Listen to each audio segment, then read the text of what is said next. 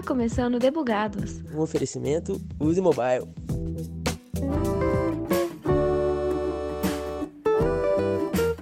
Ainda que seja senso comum dizer que o mercado de aplicativos móveis está em crescimento, essa é uma afirmação verdadeira. Até porque já existem mais de 2 milhões de apps disponíveis nas lojas. A Sensor Tower informa que serão gastos 171 bilhões de dólares em aplicativos até 2024, e desse valor, a App Store será responsável por 115 bilhões. A Apple nunca esteve atrás do assunto dispositivos móveis, até porque o primeiro smartphone da forma como a gente conhece hoje saiu lá em 2007, com a promessa do Steve Jobs de que o iPhone reinventaria os celulares. É claro que ela tem uma grande participação na movimentação desse mercado. Mais sete anos à frente, em 2014, a Apple lançou também uma nova linguagem de programação, sendo ela exclusiva para programar aplicações da marca, o Swift. E antes dela, a Apple usou o Objective-C por 20 anos, mas Craig Federighi, o atual vice-presidente de engenharia, enxergou grandes possibilidades no upgrade das linguagens. E nesse papo de linguagens nativas, é importante ressaltar que a existência delas não exclui os app híbridos. Mas é importante dizer também que o Swift abre um caminho para ganhos de velocidade, dentre outros benefícios. A linguagem já até ganhou o prêmio de linguagem mais adorada em 2015, conforme apurado pelo Stack Overflow. Quatro anos depois, o Swift caiu para a sexta posição, mas não deixa de ser um posto relevante. Um dos motivos para esse prestígio para a linguagem e o desenvolvimento iOS pode estar ligado aos valores do mercado. O salário médio da categoria é de 5 mil reais, segundo o Glassdoor.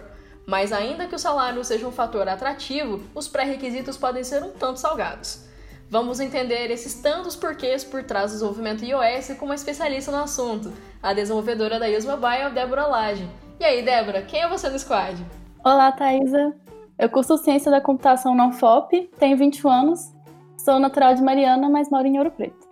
Mas e aí, Débora, me conta uma coisa que eu tô bastante curiosa aqui. Há quanto tempo você é programadora, né? É, como que você caiu no mundo da programação?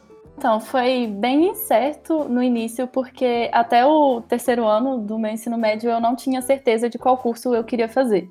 Eu sabia que eu tinha uma afinidade na área de exatas, e eu percebi isso numa aula de matemática extra, não estava nem no menta que eu tive sobre lógica dos predicados, que que eu já tinha, que eu tinha uma, um gosto por isso, né, pela parte da lógica e tudo mais.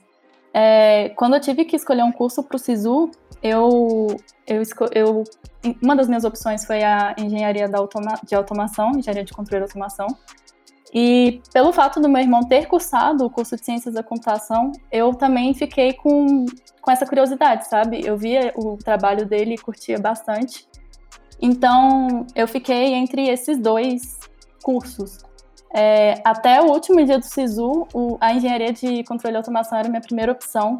No último dia eu falei, ah, quer saber? É, vou testar ciência da computação mesmo. Vai ser minha primeira opção, quero nem saber. Foi quando eu coloquei, passei na UFOP e, e eu entrei sem nem saber o que era uma linguagem de programação. Totalmente cega, não sabia nada, não sabia o que era um C++. E fui criando um gosto pelo curso ao longo dele mesmo, sabe? E hoje eu curto bastante e foi isso. Entendi. E a vantagem também é que você tem um mentor, né? O tempo de, de experiência do seu irmão vai te ajudar a agregar na sua, então daqui a pouco você vira sênior na frente dele. Com certeza, a gente sempre tem essa troca, né? Principalmente porque nós, primeiro o curso e depois a carreira, que também ele é desenvolvedor iOS. Então, assim, a gente troca muito conhecimento. Ah, isso é sempre muito bom, uma coisa bastante importante pra gente que quer aprender, né? É, uma coisa que eu sempre ouvi por aí e o que percebi explorando as salas da Use é que para programar iOS você precisa ter um dispositivo da Apple. Isso é verdade mesmo? Até que ponto está certo?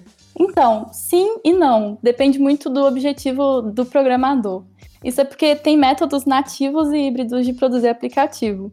Só que para seguir uma carreira profissional desenvolvendo aplicativos nativos, aí assim eu, eu acharia necessário um produto da marca. E para o desenvolvimento ainda é recomendável a linha Pro dos Macs, né? Tipo, seja iMac ou MacBook porque eles têm essa capacidade de processamento, mas também nada te impede de programar em qualquer outro Mac. É, isso acontece porque para programar para iOS, eles usam um SDK que só é disponível para Mac. Então, tem os famosos Hackintoshes, né, que são jeitos de burlar isso do, do sistema só estar no Mac, mas eventualmente você vai precisar de um Mac, porque você não vai é, primeiro, você não vai ter o suporte da Apple para eventuais problemas que você tiver no sistema.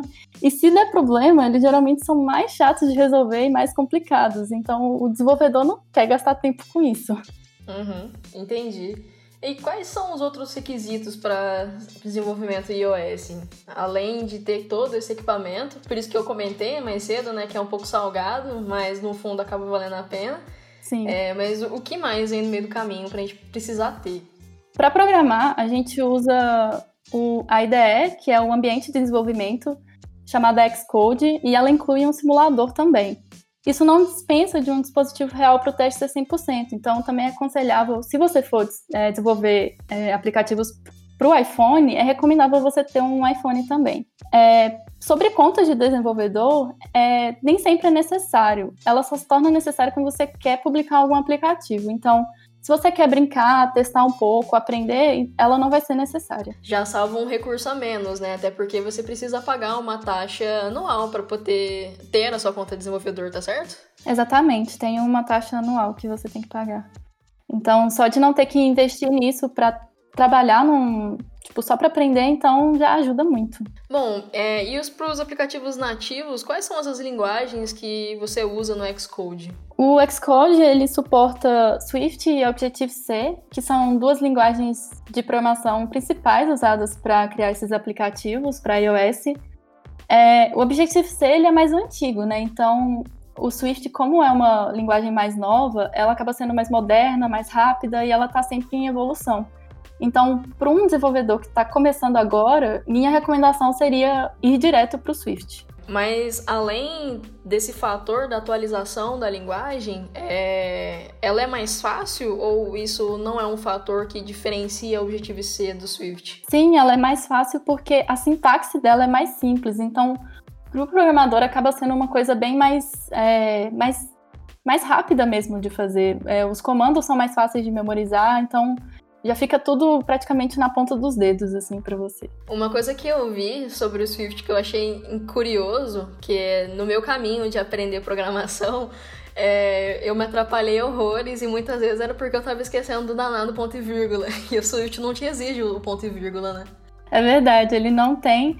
E, e você pode ver isso até em outras linguagens de, de programação, por exemplo, o Python. Acaba acabando com as piadas, né? Tipo, poxa, sou ruim em programação, sempre esqueço ponto e vírgula. Não tem esse problema mais. ok, eu acho que eu deveria sair do desenvolvimento web pro iOS, hein? Pode vir. Portas abertas para você. Opa, então, só me falta o, o Mac, mas acho que um Hackintosh deve resolver. O iPhone eu tenho. Olha, mas isso nem o nem para uso pessoal eu tenho um MacBook, porque o investimento realmente é uma coisa pesada. É, eu programo aqui na Use com o computador da empresa. Isso facilita muito a vida do desenvolvedor, ter um computador só para empresa, porque você pode dedicar a conhecer outras coisas. Bom, é, e ainda sobre as tecnologias para os iOS, quais são os framers que você usa ou que, os que tem, seja para nativo e para híbrido? E, qual deles, assim, é uma grande pergunta, né? Mas qual deles também você está habituado a usar no seu dia a dia? É, sobre os frameworks nativos, tem uns que a gente não consegue escapar, que a gente vai usar em todos os projetos. É, tem o Foundation, que ele tem uma é uma estrutura de, que fornece tipo uma camada básica para a funcionalidade dos próprios aplicativos. Então ele vai ele vai fornecer estruturas, é, armazenamento e persistência de dados, processamento de texto e até aqueles cálculos de data e hora entre essas coisas. Tem o UI Kit também, que ele tem a infraestrutura para o aplicativo. Por exemplo, ele vai ter é, recursos para você fazer interface, fazer manipulação de eventos, que seria, no caso, um clique na tela, ou então o ciclo de, de execução para gerenciar essas interações entre usuário, sistema e aplicativo. Outras coisas também que ele aborda é suporte para acessibilidade, é, gerenciamento e exibição de texto, entre esse gerenciamento de outros recursos. É, além desses, tem o MapKit, que ele incorpora mapas de um jeito muito simples então você só importa lá o framework, ele já tem um mapa bonitinho para você e tudo simplificado. Você pode adicionar aqueles pins de mapa, sabe? Uhum. É, pontos de interesse e facilitar a busca de, de um preenchimento de texto, por exemplo. Sobre frameworks híbridos, é, eu particularmente nunca tive contato, mas eu sei que os mais conhecidos são o Flutter, que é o da Google, o Ionic e o React Native, e também é possível testar esses apps com alguns simuladores virtuais, então você não fica 100% abandonado de testar e debugar o seu código. Além dos frameworks, eu acho muito importante falar também que é muito comum na comunidade do desenvolvimento iOS, o CocoaPods, ele não é um framework, ele é assim um, um gerenciador de dependências e ele facilita a conversa com, do seu código com bibliotecas. Por exemplo, o Firebase, que pode te oferecer análises é, sobre o seu aplicativo. E deles, quais deles você mais usa no seu dia a dia? Uh, eu posso com certeza dizer que eu uso o Foundation e o iKit todos os dias. É, é necessário para o desenvolvimento. Massa. Bom, é, além de linguagem, IDE, framework bibliotecas, ficou faltando um ponto que são os bancos de dados, né? Quais que você usa? Quais são os mais recomendados também para a comunidade? É, o banco de dados ele já não é o foco do desenvolvimento, né? Porque a gente tem até várias opções, só que depende da aplicação que você desenvolve. O desenvolvedor ele pode usar o Core Data ou User Defaults que são nativos para fazer o armazenamento no próprio dispositivo. Só que quando envolve aplicações maiores, quando, por exemplo, é, dados de login e armazenamento de informações importantes do usuário, é interessante a gente usar um banco de dados externo, seja armazenado em servidor ou em nuvem, para que ele lide com esses dados de uma forma mais segura. Saber que tem como armazenar diretamente no telefone é uma informação bem interessante, assim, para mim, que nunca tinha passado isso na cabeça, sabe? Exatamente. Quando a gente tem dados de login salvo no celular, por exemplo, quando você encerra uma sessão no aplicativo e quando você volta nele, você consegue acessar ele de um jeito mais fácil, você realmente está usando é, o armazenamento do celular para é, recuperar essas informações. Bom, é, e uma, uma, outra coisa também que, que fica bastante na minha cabeça é que existe uma grande polêmica, né? Já que eu já suscitei aqui o Android, é, a polêmica sobre, ah, mas o iPhone não é isso tudo que falam, tem Android com hardware melhor, iPhone é só status. Então, tipo, qual que é o diferencial dos aplicativos iOS nativos falando, né? É, eu acho que acaba sendo muito questão de preferência, mas principalmente na parte dos aplicativos, a App Store ela tem um processo de análise bem rigoroso e bem burocrático para selecionar esses aplicativos que vão ser publicados e basicamente ninguém escapa disso. Então a chance de você ter um app malicioso, mal intencionado, diminui bastante. Eu acho que isso dá uma segurança para o usuário, sabe?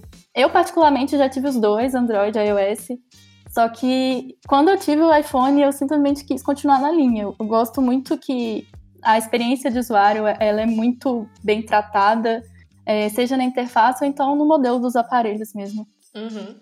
Acaba que esse. Não vou nem entrar muito no, no aspecto da polêmica da pergunta, né? Mas acaba que é muito desse, no sentido da preferência mesmo, né? Porque eu lembro quando a primeira vez que eu migrei pro, pro meu iPhone, eu fiquei super confuso, que eu fiquei assim, nossa, mas como é que isso aqui é tão vangloriado? E aí hoje eu pego um, um Android, eu fui mexer no Android 9 Pie e, meu Deus do céu, eu não sabia mexer mais. Exatamente. Acaba você. Ou você gosta muito, ou você não gosta de jeito nenhum. É bem isso mesmo. Mas é bem legal, acho que é um exercício que eu até recomendo para outras pessoas de pegar alguns aplicativos e verem como que eles são no, no, iOS, no iOS e no Android.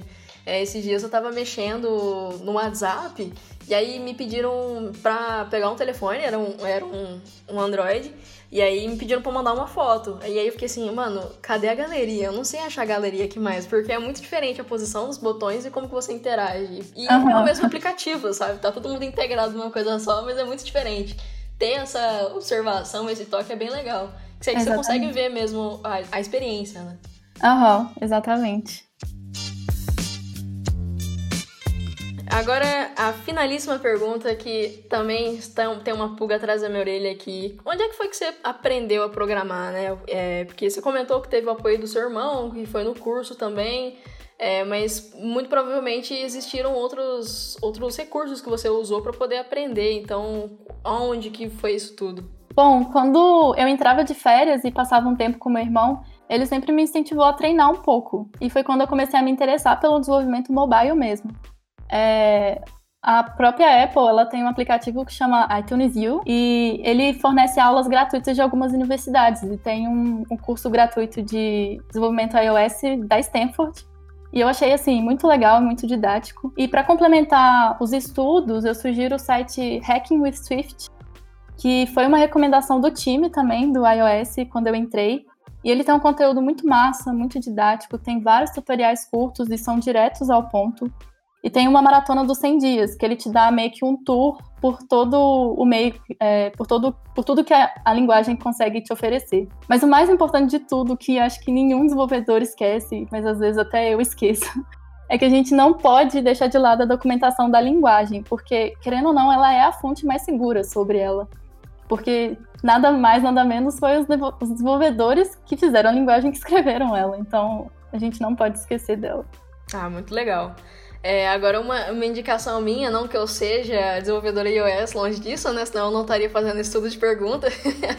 Mas é o, o aplicativo Playgrounds que a Apple tem, é, que está disponível só para iPad, né? Então, no caso, a gente entra de novo na questão de precisar dos recursos da Apple para conseguir ter acesso.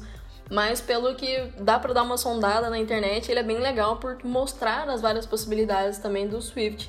E existem alguns aplicativos também que, que ensinam a programar. Então, se o interesse realmente estiver forte, acho que juntando as indicações da Débora com, com o básico que a gente consegue ver nesses aplicativos de aprendizado, acho que é uma coisa bem interessante para o dia a dia. Com certeza. para finalizar de verdade, dá um conselho para quem quer aprender desenvolvimento iOS?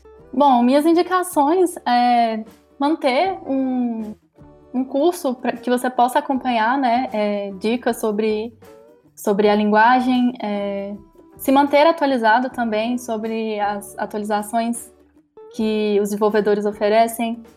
É, ter interesse, eu acho que é a melhor parte, porque acaba que o, a, parte, a parte de aprendizado do desenvolvimento tem que ser bem, acaba sendo bem pessoal, então você, isso, ter essa vontade saindo de dentro de você ajuda muito e eu até sugiro páginas de memes sobre programação, acho que dá até um incentivo. Você se identifica muito. E... Às vezes eu já achei até erro meu, assim, dentro de. É, reconhecendo memes, né? Tipo, dentro de páginas, foi muito engraçado. Mas é mais isso, é mais por curiosidade você, você pode conhecer, assim, a sua linguagem. Ai, ai. eu me prendi na página de memes, mas eu acho que é uma boa mesmo. E você aprende se divertindo ainda. Exatamente. Eu gosto muito. Bom, Débora, fica aqui meu muitíssimo obrigado pela, pelo compartilhamento da informação, de todo o seu, seu conhecimento. Até porque a comunidade deve estar tá sempre tendo esse movimento de troca exatamente para a gente poder aprender, né? E é muito importante ter pessoas que estão dispostas, como você, de estar tá aqui falando com o pessoal e tirando essas dúvidas. Então, muito obrigado mesmo. É, um dia, talvez, aí, se eu resolver sair do, do, do web e ir pro iOS, eu te procuro, pode deixar? Pode vir. É isso, pessoal. Zerei o backlog do dia, então tá na hora de despedir do squad. Falou!